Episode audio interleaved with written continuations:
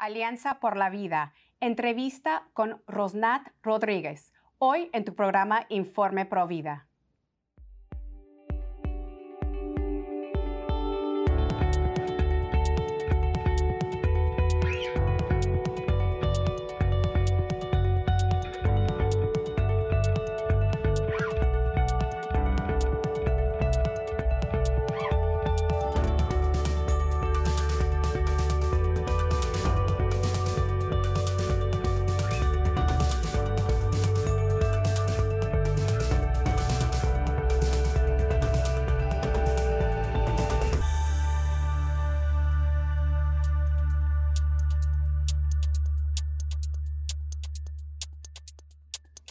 Bienvenidos familia de EWTN. Yo soy su servidora Patricia Sandoval y les acompaño desde los estudios de Birmingham, Alabama. Hoy aquí en Informe Provida les tenemos otra edición especial. Tenemos una gran invitada, una vocera por la vida en las comunidades hispanas en la área de Washington, D.C. Su nombre es Rosnat Rodríguez y ella pertenece a un grupo Alianza por la Vida. Alianza por la Vida son líderes hispanos en el área metropolitana de Washington, D.C., unidos en la defensa por la vida. Bienvenida, Rosnat. Muchísimas gracias por aceptar esta invitación aquí en tu casa Informe Pro Vida. ¿Cómo te encuentras el día de hoy? Gracias, Patricia, por la oportunidad. Muy contenta de poder estar contigo, poder este, ser parte de este programa de Informe Pro Vida para poder llegar a las masas, a la comunidad hispana y poder seguir concientizando en este tema por la vida. Rosnat, cuéntanos un poquito cómo inició Alianza por la Vida y cuál es la misión y la visión de Alianza por la Vida. Muy bien, Alianza por la Vida por años hemos sido parte de, desde nuestras comunidades como líderes en nuestras parroquias, de ser parte de las campañas 40 días por la vida, de vigilias y todo esto. Y hemos sido parte de la Marcha por la Vida que se hace, como sabes, cada enero aquí en Washington, D.C. Pero no había realmente un grupo que se evocara específicamente a la comunidad hispana. Tuvimos, por gracia de Dios, eh, el honor de trabajar juntos con Latinos por la Vida, pero después, cuando dejó de existir eh, Latinos por la Vida, dijimos, bueno, no podemos dejar que esta oportunidad se vaya de poder seguir ah, alzando nuestras voces en la comunidad. Entonces, ah, por esa necesidad nace Alianza por la Vida desde el 2019, en cual hemos estado organizando pues, conferencias, noches de formación para jóvenes y familias, para poder así seguir formando y fomentando esta defensa de la vida desde su principio hasta su fin uh, natural. ¿Y cuáles son los... Ajá, sí, sí, sí. ¿Sigue? Sí, sí, No, entonces, discúlpame, la, la, la, misión fundamental que queremos llevar con eso es de que desde el seno de nuestras familias poder este, educar y formar en nuestras criaturas, en nuestros niños, esto de que es lo más natural, que es el cuidado, la defensa y la preservación de la vida, no solamente de los recién nacidos o los indefensos bebés que están en el vientre, sino también de las personas de tercera edad porque estamos viendo que esta cultura del descarte está arrasando con estas generaciones. Ah, nosotros venimos de una cuna latina en el cual sabemos de que si no son los papás, son los hermanos, son los primos, los, tíos, los abuelitos, una unidad familiar completa en el cual se cuida a los abuelos, se, se, se les respeta y se les da un lugar. El día de hoy vemos que eh, si el abuelito o la abuelita no habla mi idioma o no se comunica conmigo o simplemente tiene un, pensamiento antiguo que decimos, ¿no? Entonces, ellos no saben lo que están hablando. Entonces, los estamos llevando como a un lado en vez de realmente ah, escucharlos desde la sabiduría de su experiencia, porque sabemos de que venimos de una cultura en la cual es de una unidad familiar. Entonces no queremos perder eso, queremos realmente retomarlo y que las generaciones nuevas aprendan de eso cuando entren entonces a formar sus propias familias. Porque lo que hacemos es, primero empezamos a perder el lenguaje, ya no conocemos nuestra cultura, entonces poco a poco nos vamos este, llevando por esta red, por esta corriente que va muy fuerte, que va muy ruidosa, de llevarnos a ser yo, yo soy mi Dios, yo hago lo que yo quiero, y, así es. Entonces, queremos contrarrestar esto, queremos uh, no inventar, sino volver al inicio, que es el restablecer lo que es la cultura de la vida, defenderla desde el principio al fin, y eso empieza desde el seno del hogar. ¿Y cuáles son las actividades que ustedes ofrecen eh, y, y, los recursos también que ofrecen ustedes a las comunidades hispanas? Gracias por la pregunta, Patti, porque ha sido muy difícil poder este, ser esa voz, esa llamita que habla acerca de los temas pro vida, porque a veces este, hay otras oportunidades de crecimiento, se puede, se puede decir, a nivel espiritual, pero eh, contamos con el apoyo de la Oficina de Vida Familiar en la Diócesis de Arlington, en Virginia, donde estamos fundadas o donde, donde nace lo que es Alianza por la Vida.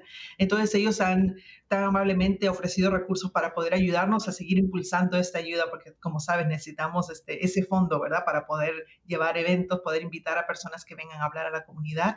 Entonces lo que hacemos, organizamos conferencias, específicamente las hacemos eh, el día después de la Marcha por la Vida eh, la hacemos el sábado, hacemos una jornada con keynotes, con personas que vengan a hablarnos de temas específicos. tenemos paneles, tenemos paneles para jóvenes también y adultos, familias. Y a través del año hemos tenido jornadas en las cuales hablamos acerca del, del rol del papá, la paternidad y también de la feminidad.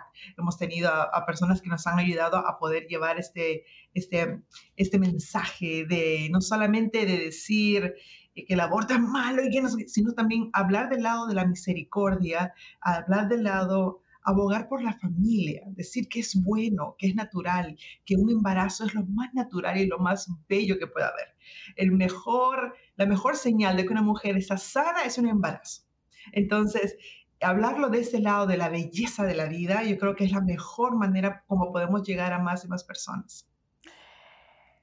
La siguiente pregunta, eh, pues es para mí muy importante para que nos puedas explicar por qué es tan importante crear conciencia, especialmente en las comunidades latinas. El aborto no solo, solamente fue traído a los Estados Unidos y, bueno, diferentes países para terminar con un embarazo inesperado, pero hay una raíz de racismo.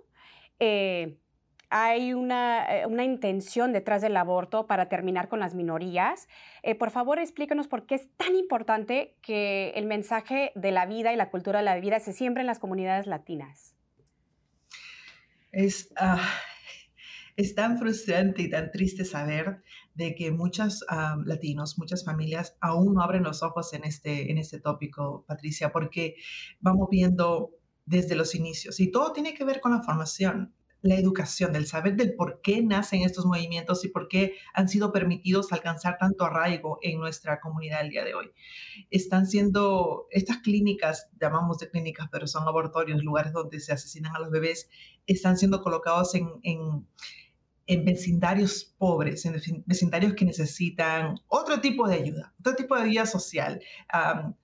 Pero no, están siendo colocados en lugares así y se está manipulando la desesperación de una joven para poder decirle la única solución que tú tienes a este problema es el aborto y no ofrecerle ningún otro tipo de ayuda. No hay este, cuidados prenatales, no hay opción a la, adopción, no se le permite al varón ser parte también de esto y informar esa decisión para antes de tomar una decisión tan grave, tan fuerte como la de es matar a una criatura, que no debería ser ni siquiera una opción realmente en la mente de una joven o de una mujer, porque tampoco podemos poner, tapar el sol con un dedo de pensar de que eso no ocurre en los matrimonios. Lamentablemente, en los matrimonios, ya sean católicos o de otra denominación, también está el, ah, se están, está habiendo planificación, pero se están inyectando, están habiendo las píldoras en un matrimonio.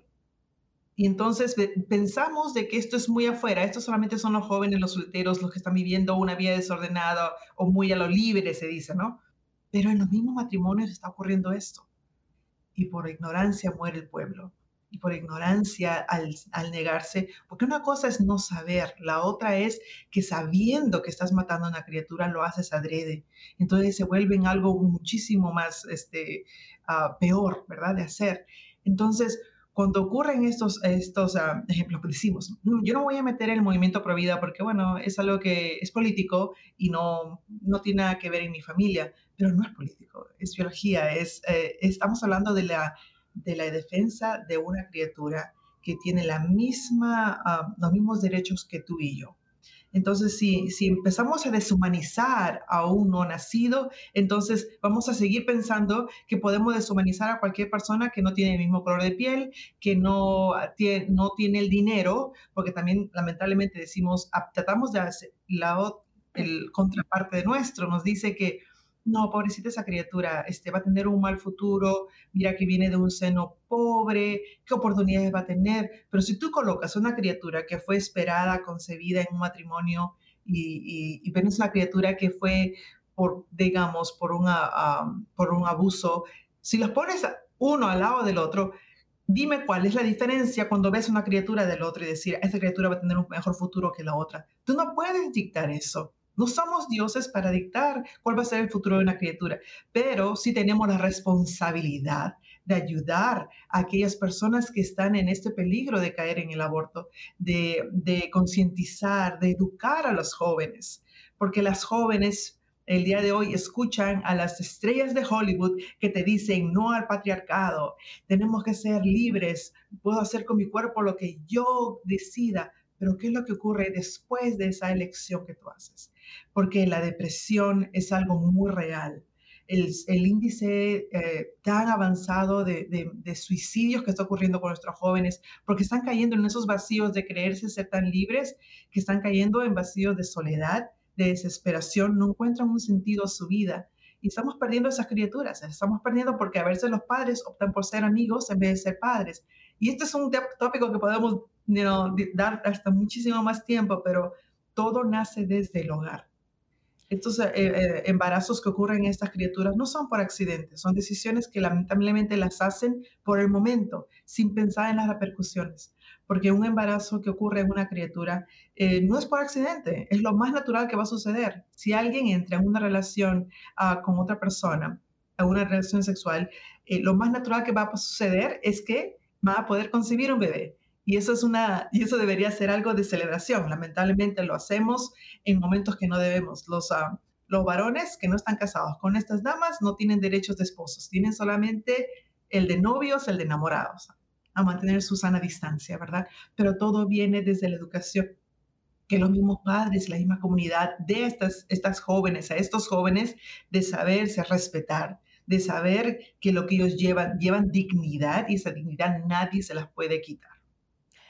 Hay una estadística alarmante, eh, creo que en, el estado de Nueva York, eh, que hay más eh, afroamericanos abortados que afroamericanos que viven en Nueva York.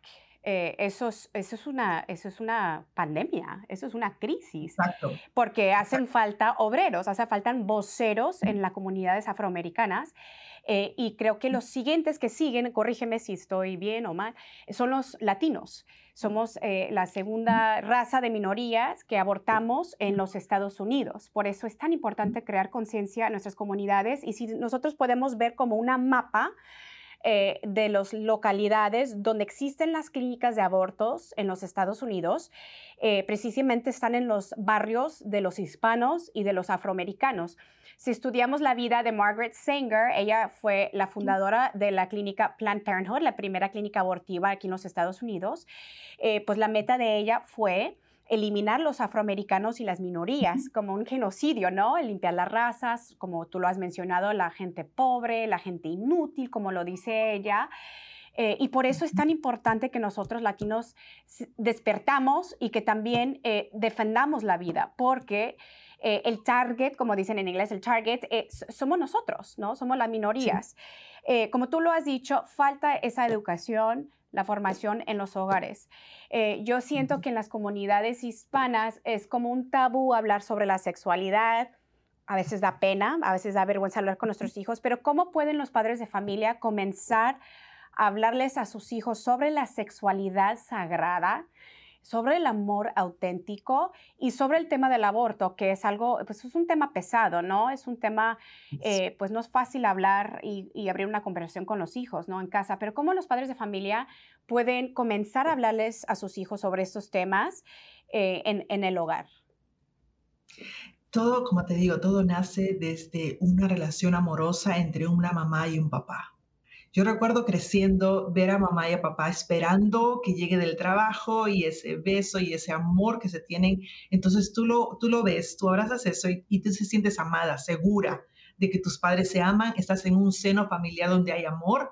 Entonces, cuando te sientas alrededor de la mesa y se empieza a hablar de tópicos que, que puede ser un poquito, uy, no, vamos a hablar del amor y somos chiquitos y estamos eh, eh, como un poco nerviosos en el tema pero cuando lo vamos introduciendo en nuestras casas como un tema natural, de que ah, hay diferencias en la cual nosotros podemos expresar nuestro afecto entre los amiguitos, entre el enamorado o el novio y ya el esposo. Entonces, cuando ya se empieza a hablar así, ya se convierte en algo natural que tú sabes. Yo recuerdo las conversaciones que tenía con papá cuando era una, jovencita, una adolescente, y claro, eh, yo no tengo 15, 20, 30 años, tengo un poquito más, entonces las conversaciones que tenía con papá eran de, ten mucho cuidado con esto, ten mucho cuidado, entonces eran las, los, como los warnings, cuidado, peligro, peligro con esto, entonces yo lo tenía muy enraigado eso. Tanto así de que cualquier cosa decía, no, no, no, no puedo hacer esto, no puedo caer en esto, porque tenía un pánico de poder ser un disappointment, poder este, hacer sentir mal a mis padres por las decisiones que yo haga pero hay esa conciencia, hay ese respeto. A veces un poquito anteriormente era más el miedo a los padres, ¿no? Por lo que tú puedas hacer, pero es un miedo sano, un miedo del saber de que la decisión que tú tomes va a traer una consecuencia en tu futuro, en tu familia. Y sí, va a haber un rompimiento en lo que tú hagas. Entonces tienes que ser muy consciente, muy disciplinado en lo que tú haces. Pero eso viene, una vez más, desde el seno. Cuando se te habla, se te dice estas cosas, por aquí es donde tienes que conducirte. Tú eres una, mujer en este sentido, tienes que conservar tu dignidad. Hay ciertas cosas que no puedes hacer, ciertos lugares donde tú puedes ir, ciertas ah, eh, ocasiones de tentación que pueden estar ahí. Entonces, cuidado con eso, son esas, esos signs, ¿verdad? Esos, estas alertas que te dicen. Y al caballero también, al, al joven también. El papá tiene que tomar ese rol como cabeza del hogar. Ustedes saben de que una vez que el padre esté envuelto en la iglesia o envuelto en un ministerio, la familia sigue. Y hay un cambio tremendo en todo aspecto familiar cuando el padre toma ese rol de liderazgo en su hogar. La mamá, siempre las mamás van a tener ese, ese lado de, de, llevar a las criaturas, de, aconsejarles, de instruirles en, en, oración, en, en, una vida espiritual, ¿no? Pero el papá, cuando el papá toma riendas del hogar, hermosas cosas suceden. Y yo soy testigo de eso. El día de hoy mi padre, que ha sido un militar por tantos años y nos trajo tanta, este, tanto cosas formales de, instrucción y disciplina en el hogar, cuando, cuando él llega a tener un encuentro de conversión a través de un retiro, el día de hoy mi padre a través de todos los años es un diácono en la iglesia católica. Entonces, ha, sido un cambio tremendo, pero eso solo lo hace la gracia de Dios cuando una persona se abre a escuchar de que la verdad nunca va a poder ser callada, de que mis padres han sido generosos, tengo cinco hermanos, entonces digo, el día de hoy muchas generaciones no van a conocer lo que es tener dos hermanitos, tres hermanitos, no van a conocerlo y es triste ah, porque nos hemos quedado en que es muy caro tener una criatura eh, la sociedad nos dice, no, con uno o dos basta, no más, pero no ven el lado de que la familia es la que va a llevar adelante a la sociedad. No lo ven como, eh, como un acto de generosidad, de apertura en tu matrimonio, el, el, poder darle la bienvenida y la apertura a la vida. No lo ven como un regalo, sino lo ven como algo que se te está imponiendo y eso no debe ser así tan importante que los padres de familia sean primer ejemplo de sus hijos, ¿no? Y que viven ese amor auténtico. Yo de chiquita, pues, eh, pues vivimos con mi familia en ignorancia, como lo has dicho tú. Mi pueblo se muere por y, perece eh, por, por ignorancia, ¿no? Mis padres nunca se casaron por la iglesia, entonces yo de pequeñita, pues yo nunca soñé con casarme con un vestido blanco, yo no sabía lo que era el sacramento del matrimonio, yo no sabía lo que era la castidad, la pureza, el amor eh, auténtico, la sexualidad sagrada y bueno, desafortunadamente yo tuve tres abortos, ¿no? Y el aborto siempre es un síntoma de, un embarazo inesperado es un síntoma de. Entonces, es importante que los padres de familia seamos ejemplo y que continuamente estemos recibiendo también nosotros formación, educación, porque no podemos dar a nuestros hijos lo que no tenemos, ¿no? Eh, y mis padres no me podían dar algo que ellos mismos no tenían. Entonces, importantísimo que nosotros también estamos en esa formación continua. Y hablando de educación y formación, de conciencia, nosotros aquí en los Estados Unidos, en este nuevo año de 2024, estamos en tiempos de elecciones. Y creo que eh, hay mucha confusión eh, cuando hay que elegir un, partido, ¿no? Eh, y también hay falsa información, hay muchos medios de comunicación que brindan a los hispanos una falsa información. Eh, por favor, ¿puedes darnos unos consejos para tiempos de elecciones para poder elegir con prioridades que realmente defienden la vida? Gracias, Patti, por esta pregunta, porque es es muy necesario que como comunidad realmente concienticemos ese voto que uno va a dar cuando se acerque a la urna. Cuando hablamos de elecciones, tenemos que también poner nuestra vida moral, nuestra ética, nuestra, nuestra fe y tenemos que ver cómo esta se alinea. No va a ser igual, porque no lo va a ser. En la política podemos ver que o bien somos muy a un extremo o al otro, y a veces esos extremismos dañan mucho a la sociedad entera. Pero lo que sí tenemos que hacer es que desde nuestra parte, desde nuestra realidad, empezar a informarnos por quiénes vamos a votar. No esperar al día antes de las elecciones a empezar a decir, ah, pues mira, este candidato se alinea conmigo o este no, me gusta esto, me gusta lo otro. Hay que forjar nuestra, nuestra conciencia desde lo no negociable. Hay ciertos puntos en nuestra fe que nos dice, si tú vas por acá, recuerda que eso no se alinea con tu fe. Y aquí no estamos para hacer campaña ah, electoral a ningún ah, candidato, ¿verdad? Pero lo que sí tenemos que hacer es de que tenemos que informarnos, no podemos quedarnos como que, ah, bueno, vamos a ver, mi voto no cuenta porque yo soy uno más. Esa lamentablemente es la actitud que nos lleva después a frustrarnos y a quejarnos y el que se queje y queja realmente no va a hacer ningún cambio. El que va a hacer el cambio es la persona que se concientiza, que se informa y con ese voto ya informado puede entonces emitir su voto y puede también lo que decimos, remangarse las mangas y poner en práctica o poner su, su la, lo que sabe hacer al servicio de la comunidad. Porque no podemos ser solamente personas que nos sentamos atrás y esperamos que las cosas sucedan y ser solamente esa, esa voz negativa. Ah, sí, hicieron esto, pero no hicieron esto. Pero ¿qué hiciste tú?